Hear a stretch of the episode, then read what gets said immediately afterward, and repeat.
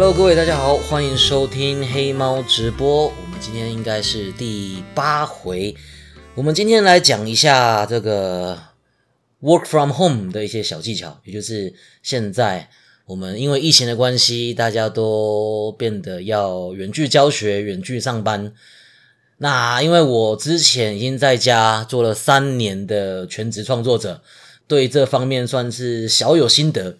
嗯，就跟大家分享一下我这三年在家工作是怎么样过的。虽然 虽然我的我的粉丝可能会一直讲说啊，黑马老师都一直脱稿啦，可是其实我虽然一直脱稿，我也是完成了很多事情，也是勉强嘿还可以生存到现在，还没饿死。好吧，那我们要开始喽。首先呢，哎，我觉得你的 work from home 就是在家工作，最重要的就是你要一个。很有自律的精神，那因为自律这件事情其实非常的耗体力，非常的耗精神，所以你不要想说我可以靠意志力搞定它，你需要一些就是小技巧、小工具。那第一个，我觉得第一个你要维持你作息的正常，就是很多人住家里，然后就作息就乱掉，诶，晚睡啊、晚起啊这些。嗯，虽然有一些公司会规定，有些公司会规定你在什么时候要视讯出现还是干嘛的，可是如果公司没有给你规定，就是有一个诶类似类似行程表的东西出来的话，很多人就常常就是在家就摆烂了，睡到中午，然后工作时间就变很少，然后就变成还要自主加班，因为在家工作的话，一个最可怕的事情就是你。工作跟你自己的私人时间那个界限会模糊掉，你会变成你没有上班，可是你也没有下班，你就随时醒着的时候都在上班。对，那这个其实久久了，对你的你的心理是很不很不健康的。这个久了对你心理是很不健康的，对你是不好的。嗯，所以你一定还是要有一个东西让你知道你现在是上班还是你是下班。这个东西接下来就是第二点仪式感。哎，一定要一个仪式感，就是你如果去上班的话，通常我们会打卡。哎，那你如果你在家，你自己你要有做出一件事情，就是这件事情我一做就是上班，然后再找一件事情我一做就是下班。像我我自己是买了一个打卡机，哎，我自己上网买了一个二手的打卡机，然后再买那个打卡的东西，所以每次我起床，然后就打开电源，然后打卡。就是意思就是好，我现在开始上班了。嗯，在还没有打卡下班之前，我就是工作模式。那如果我再打一次卡，我就是下班。那我工作的东西我就不管了。哎，理论上是这样啦，理论上是这样。对，哎，这个技巧对我的这个一些工作是还蛮有帮助的，对啊。可是如果是一个创作者的话，可能也会比较难。创作者有时候你灵感来了，哎，feel 来了，你就要把自己绑在电脑前面，赶快开始打字，赶快开始写稿画图。嗯，那仪式感还有很多，比如说很多人在家，哎，女生就不化妆了，哎，不打扮了，不梳头发了，哎，不洗头了。那男生的话就是不穿裤子了，哎，记得要穿好裤子，一定要把裤子穿好。尤其是我真的觉得我在。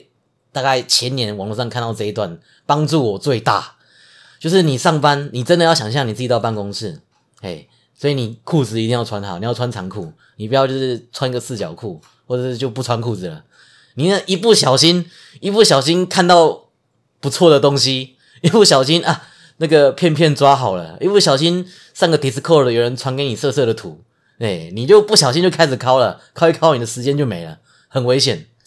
哎，那女生也是一样。哎，女生的话可能不会像男生，就是有穿裤子的问题。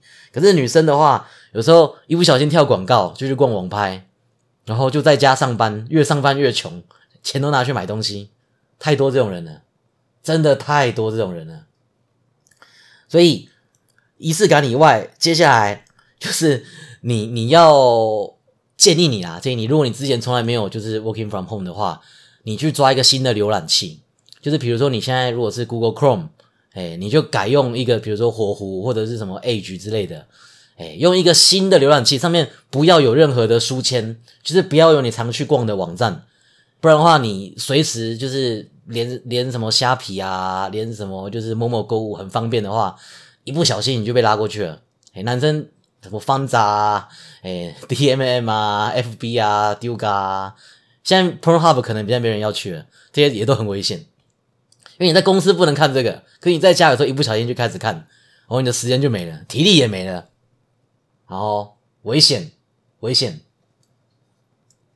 再来，还有，还有就是，诶，有一些人啊，有一些人他因为家里是一个很舒适的空间，所以他在家就会不由自主的放松，所以接下来你会需要就是陪伴感的东西，陪伴感的东西。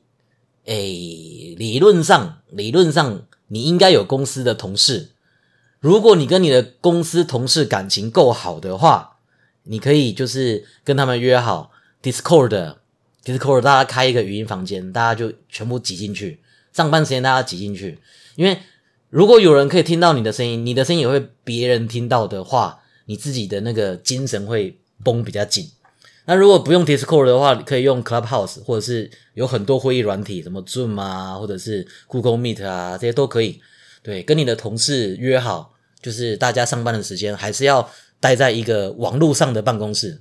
哎，那如果你讨厌你的同事，你跟你同事感情不好，看到同事就不爽，那我在我的那个下面留言区，我有一个那个网址，叫做 I miss。The office，然后后面点 EU，I miss the office 点 EU，点进去之后你会看到一个莫名其妙的网站，这个网站它就是制造噪音的网站，你可以在里面选择你有几个同事，然后这些同事就会在里面摸来摸去，讲话、倒水，然后撞到桌子、敲电脑、印东西，制造一些好像你在办公室的杂音。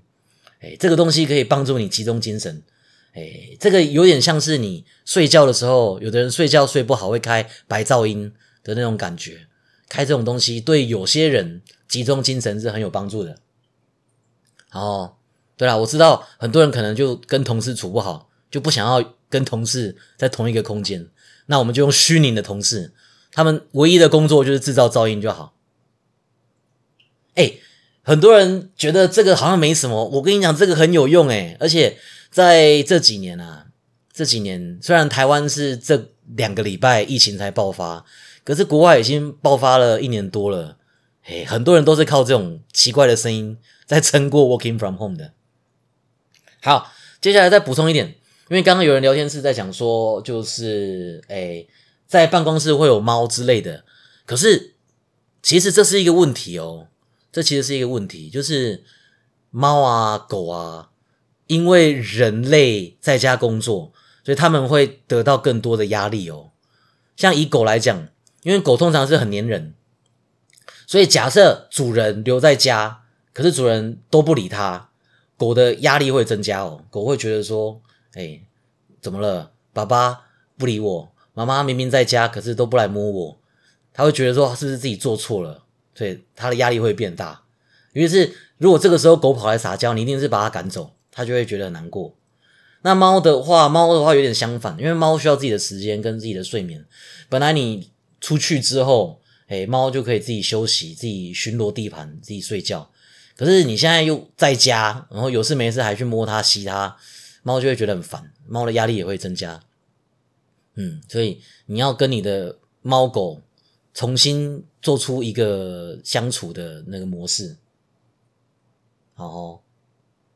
好，那有人说可以开实况、开直播，哎，有的人会这样啦，有的人会这样。可是就我所知，开直播有一点危险的是在于，因为大部分的直播都是比较哎有内容的，就是假设你平常是放松的时候，或者是你在跑步、运动、做家事这种时候，你听直播是没关系。可是如果你是在工作的话，有时候你看人家的直播，然后别人直播到精彩的部分，你的那个思绪会被拉走，所以建议工作的是工作的时候真的不要看直播。我跟你讲，这个我切身之痛，我真的是切身之痛。之前 Holo Life 开始红的时候，哎，莎莎出来的时候，我那一个月真的都不用做事了，我就看直播，我就滴滴就饱了。建议是不要看直播，真的建议是不要看直播。Podcast 这种可能也不要，可能也不要。工作就认真工作。好，再来，接着我们讲那个时间分配。时间分配的话，我这边有诶两种方式，一个是番茄钟，番茄钟大家有听过吗？番茄钟，番茄钟大概就是你花二十五分钟认真工作，再花五分钟休息，认真休息五分钟的时候就什么都不要做，真的什么都不要做，除了上厕所以外，啊也不要划手机，你就是眼睛闭起来。那番茄钟，我觉得处理一些杂物很有很有帮助，对。可是有一些人或者有一些事情，在执行的时候，二十五分钟是做不完的。像你如果说要写故事啊，要画图啊，这种可能都要先花个半个小时、一个小时酝酿情绪，然后接下来一做就是做一两个小时、三四个小时，没有到一个段落不能停，这种就不适合。那接下来还有一个。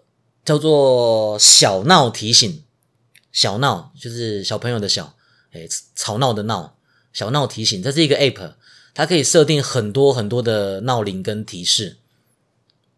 那我之前啊，我之前我是因为我是学校老师嘛，所以我用的是番茄钟的改良法，我用的是学校钟，也就是我是工作五十分，休息十分钟，这是我的方式啊，这是我的方式。嗯，然后呢？哎，当然是看你自己的工作需求做不同的调整啦。不过就是有的人呐，有的人要处理很多的杂物，哎，很多很细碎的事情，番茄钟就会比较有效。那如果你的需求时间要拉长，你就把它拉长，哎，可能两个小时，然后休息半个小时之类的也可以，也可以自己自己找，自己找。好。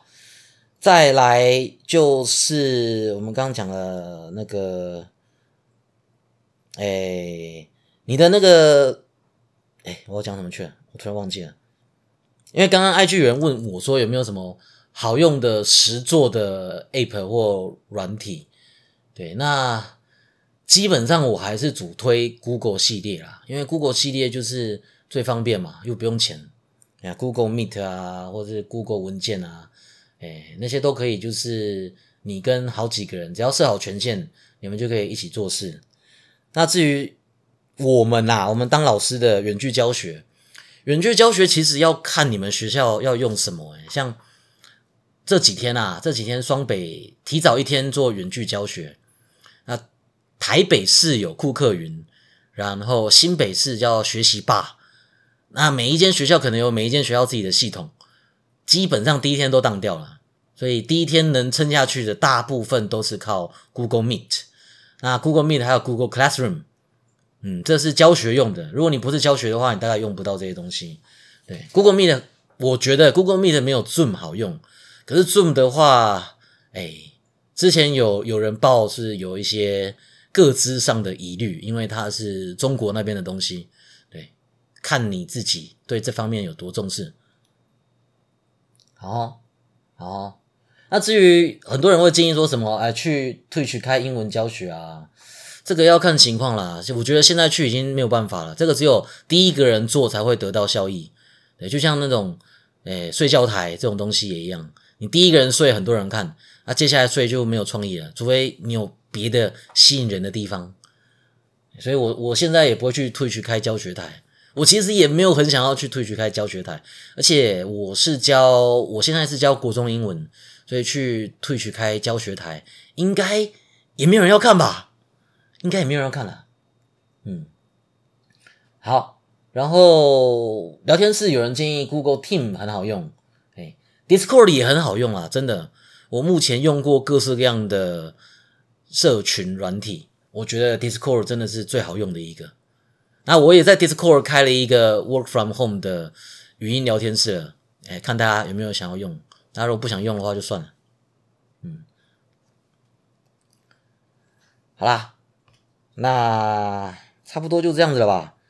复习一下，建立自己的时间，排好你的作息，然后有一个仪式感，让你上下班有切换，然后使用番茄钟或者是那个提醒你的排时间的 app，让你知道什么时候该休息。嗯，然后把裤子穿好。哎，如果是女生的话，我觉得啦，女生就算在家，很多人女生在家上班就很邋遢，你还是要有一个仪式感，就是可能梳理一下自己啊，或者换件上班专用的衣服，你才会比较有那种上班的感觉。嗯。然后换一个新的浏览器，然后手机拿远一点。我跟你讲，真的，手机离你越远越好，不然你可能会一直滑手机。换新的浏览器也是一样，把你常逛的网站的书签拿掉。你这个浏览器上面所有的书签、所有的传送门，我的最爱都只能跟工作有关。哎，不要去色色的网站，哎，不要去那种 FB、扑浪、Twitter 之类的东西，然后不要网拍，不要网购。然后还有，哎哎，刚刚还有一个我想讲的，就是你要写代办事项，要记得写代办事项，就是你可以找一张纸，然后上面就是先把你所有要做的事情写下来，然后接着你可以用重点笔或者是红笔，把你急着要先解决的事情画圈圈，然后接着就先解决这些重要的事情。对，每一天睡前或者是每一天早上。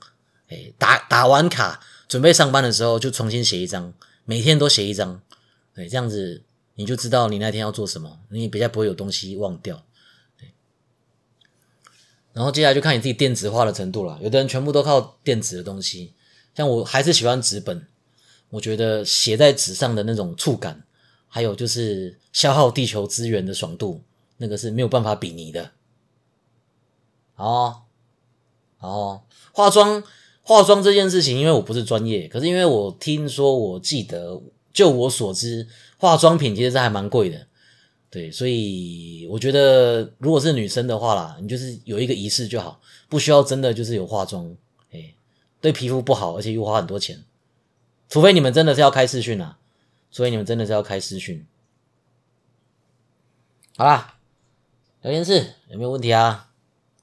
聊天室有没有问题啊？我其实今天。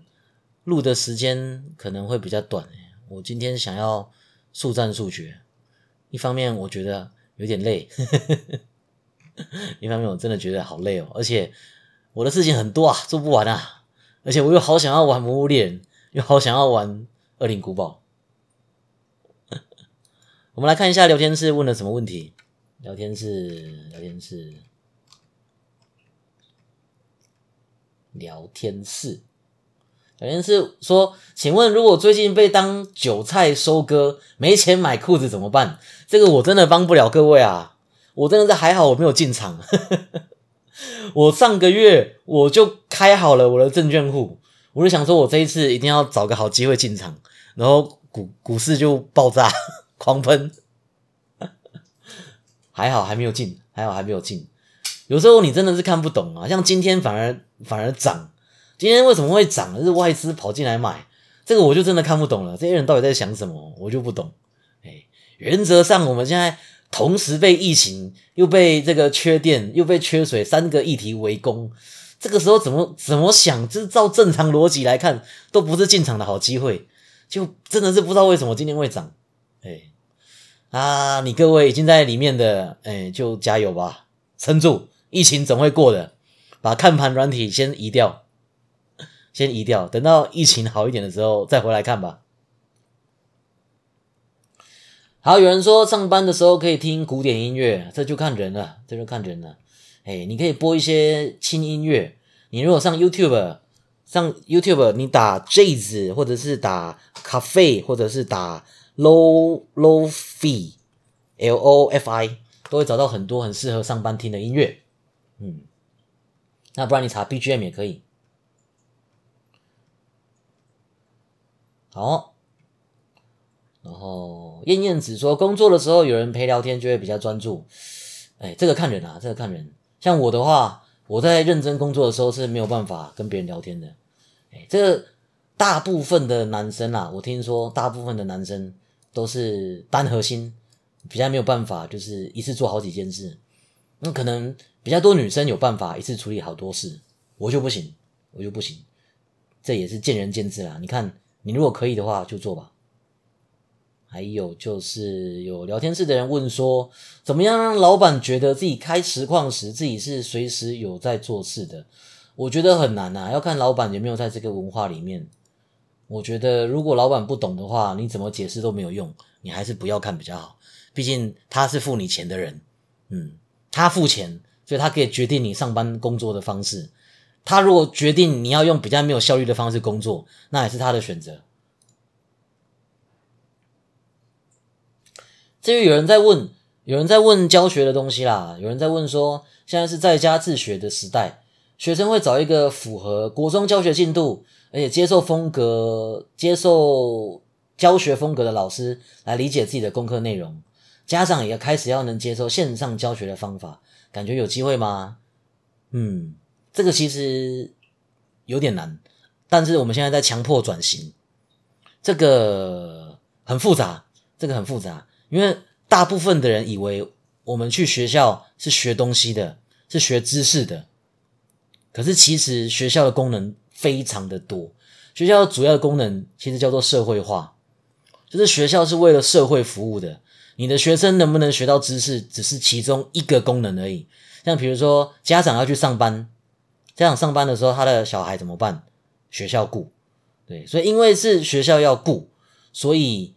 实体的老师其实目前来讲是不能缺的，对，因为你如果家长上班，你把你的学生丢在家里，那很多学生在家就不会学习，不会跟别人互动，然后没有资源，所以原则上，原则上以我们现行的人类体制，还是有必要把学生全部丢到学校，让老师一个一个顾，嗯，那学校本身也是必须要存在的东西。因为学校本身，很多人觉得学校很烂，学校制度很烂，哎，学校的教育方式很没有效率。可是，嗯，难道你进了社会，你的老板就会比较好吗？你的公司就会不烂吗？不一定吧，看运气吧。你上班之后，你还是要接受一堆狗屁倒灶的事情呢。你还是有一堆那种不合理，可是大家还是叫你去做，然后浪费大家的时间。像最常见的，不管是公务员还是设计还是。反正任何任何事情都会有那种客户来，然后你就必须跟他提案，你就提这个 A 案，然后 A 案被打枪，你就改成 B 案，再改成 C 案，改成 D 案，改成 E 案，你的档名就从就是诶档案 A、档案 B、档案最终版、档案最终版一、档案真的最终版、档案最终版 fuck，然后讨论了十几次，就最后客户跟你讲说，嗯，还是用第一个版本好了，一定会遇到这种事啊。这种事难道难道就不是跟学校一样吗？学校只是一个试玩版，社会有多烂，学校就多烂。你先体验一下，哎，体验一下社会有多烂。你如果能接受的话，你在社会也可以混得很好，都会有这种啊。而且还有很多啊，像比如说灾难来的时候，学校也是紧急紧急避难的地方，紧急安置的地方。甚至以前啊，老一点的学校。学校还要当碉堡诶我是不知道你们学校怎么样啊。我的高中有两栋大楼，它那个围墙上还有枪眼呢。以前的学校军训室里面都放武器啊。你要是真的阿贡打过来了，是大家是去学校领枪的。还有防空洞啊，对不对？你看学校也会有防空洞啊。学校功能很多啦，它不是只有在教学而已，教学只是其中之一。那很久以前，我们已经有试过精英教育了。所谓的精英教育就是能力分班，哎，厉害的人去给厉害的老师教。可是这样子是有缺点的，因为你不能保证精英学生他一辈子都会在精英区，他一定还是会跟就是比较没那么优秀的，跟一些比较雷的人相处。那他们要在他们出社会前学会跟雷包相处，否则他们出社会所有的血压血管都会爆掉。所以我们现在必须回到我们的差异化教学。也就是常态编班，每一班都要有精英，每一班都要普通人，每一班都有雷包，因为社会就是这样构成的。你必须要这样子接受，你才可以适应社会。而且假设啦，我们真的能力分班，那些放牛班的孩子，他们会放弃自我，他们就觉得说，反正我就放牛班嘛，没有人对我有所期望，他就会永远在社会的底层，然后造成社会问题。那如果这些人造成了社会问题，我们就会付出非常大的社会成本，算一算之后，还是常态分班比较好。对，但是我们社会我们的教育目前是这样的，目前是这样。好啦，聊天室还有什么问题啊？聊天室，资源班是强的人去还是有问题的去？资源班一般来讲就是，嗯，比较不擅长读书的人去，我们才叫资源班。哎，资源班离特教班是有一点距离的。特教班是指学生有一些障碍或者有一些特殊的情况，然后就必须要去特教班。那资源班是指有一些学生，他们可能是高关怀，高关怀就是他们家可能家庭有一些失能的地方，或者是家长。家长没有办法提供一个好好的正常的学习环境，那学生本身可能有一些教学不利、学习不利的地方，所以学校就安排所谓的资源班。资源班的老师跟学生的比例会比较高，就可能一个老师就带四五个学生，让这些学生比较有办法专心。这样是资源班。像比如说，嗯。比如说有些过动的，或者是雅斯伯格的这些，通常就会去资源班。对，雅斯伯格通常不是学习能力有问题，而是跟人的相处有问题。但是因为跟人的相处会导致就是让老师没办法上课，所以就把他们安排到资源班。过过动的也是一样，ADHD，他们可能坐不住，他们坐不住的话，可能会想要在教室跑来跑去。可是，如果是一般的教室跑来跑去会打扰别的学生，所以就跑去资源班。那有一些资源班老师，他就可以让学生就是离开位置走来走去，反正就是一个让老师可以见机行事的地方。天才跟天才只有一线之隔，这也不一定啊，这也不一定啊。像比如说有一些雅斯伯格症，哎，类似的病叫做学者症。这个学者症，他可能跟人。沟通跟人相处有严重的障碍，可是其实他的学习能力是那种爆干强的，像很多电影都会演这种啊，像以前汤姆克鲁斯演的那个《雨人》，哎，他哥就是这种学者症，他可以瞬间做出超厉害的数学计算，可是没有办法跟人沟通，对啊，那你只要把这种人放在正确的位置，他可以发挥出比正常人更多的贡献，他他就只是没办法跟人沟通而已。嗯，资优生也是特殊生，对，资优生也是特殊生，只是一般来讲啦，一般来讲，我们目前的资优生他是比较可以适应我们的教学环境的，对，所以一般来讲是会放在普通班，除非他去考就是比较厉害的资优班之类的，有一些学校还是有资优班可以考，就是有一些学生他们真的太资优了，你一般的义务教育的老师根本没有办法满足他们。他们可能国小就已经学会所有高中的课程了，就是比如说好了，我们英文一次段考考两个单元，每一节课了不起就学十个单字，哎，一个单元就了不起就大概三十四十个单字。那大部分的一般人这样其实就差不多了，这就是他们学习的极限了。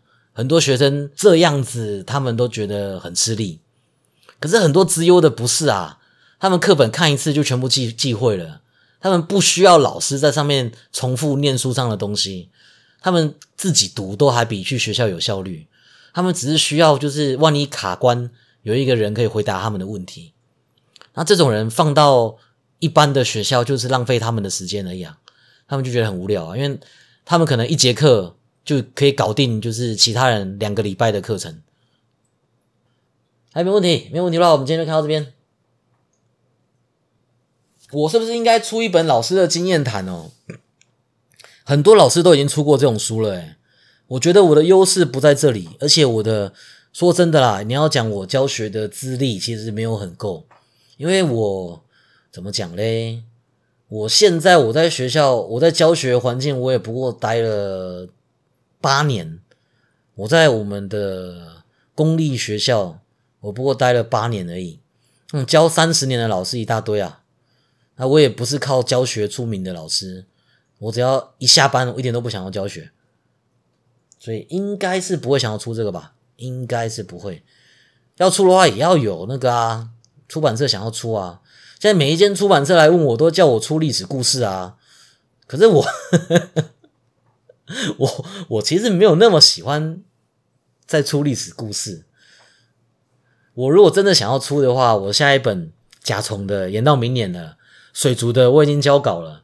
然后有人想要找我出星座神话的，星座神话我就还蛮想写的，因为其实因为我是外文系的，星座神话那个才是我的本科。